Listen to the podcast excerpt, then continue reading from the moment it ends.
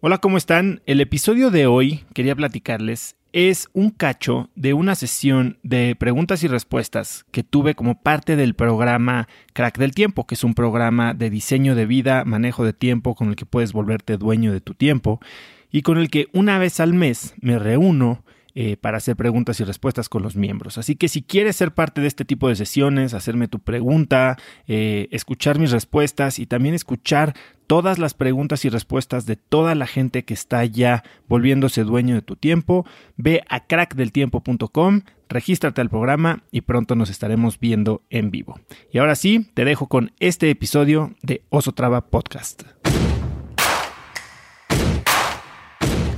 Soy Osotrava y creo que el futuro pertenece a quienes están dispuestos a crearlo. Si estás aquí, estoy seguro de que tú eres uno de esos cracks.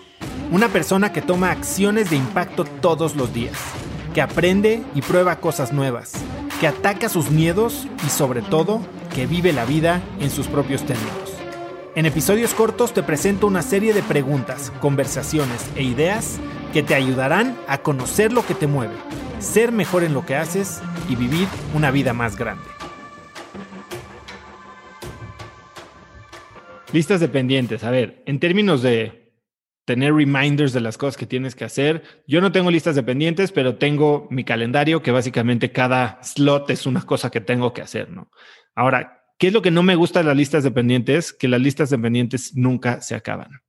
Porque es nada más una lista, es como una lista súper a la que pues no tienen fechas de entrega, no tienen este, prioridades, como que las vas poniendo en lista, ¿no? Y yo a lo que voy es, deja de, de, de atiborrarte de cosas que tal vez ni siquiera tienen razón de estar ahí.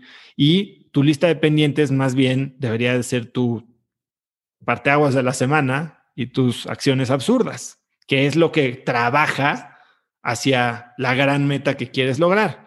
Si estás haciendo millones de otras cosas que no te permiten actuar en eso y al final te está generando estrés porque no lo terminaste y nada más se va acumulando y acumulando y acumulando al grado que vas a tener al final una bancarrota de pendientes, eh, entonces no, no le veo yo mucho el uso.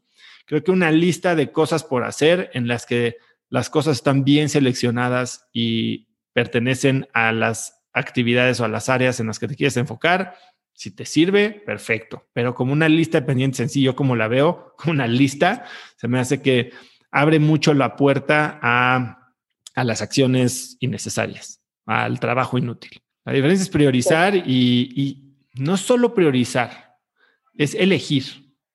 Porque priorizar puedes tener una lista de mil cosas del uno al mil y eso no significa que pues, las vas a hacer. Yo creo que la idea de aquí es pocas cosas con mucho impacto. Conecta conmigo en Instagram como arroba osotrava y dime qué te pareció este episodio. Mi meta es inspirar a una nueva generación de hispanos a vivir vidas más grandes. Y si me quieres ayudar a lograrla, lo mejor que puedes hacer es seguirme en Spotify y dejar una reseña en Apple Podcasts para así subir en ese ranking. En tu reseña cuéntame de qué temas, categorías o personas te gustaría aprender y me aseguraré de leerlas para darte el contenido que quieres. Y no olvides unirte a mi comunidad de cracks en cracksnetwork.com. Es gratis y conectarás con más gente en el mismo camino de crecimiento que tú. Eso es todo por hoy. Yo soy Oso Traba y espero que tengas un día de cracks.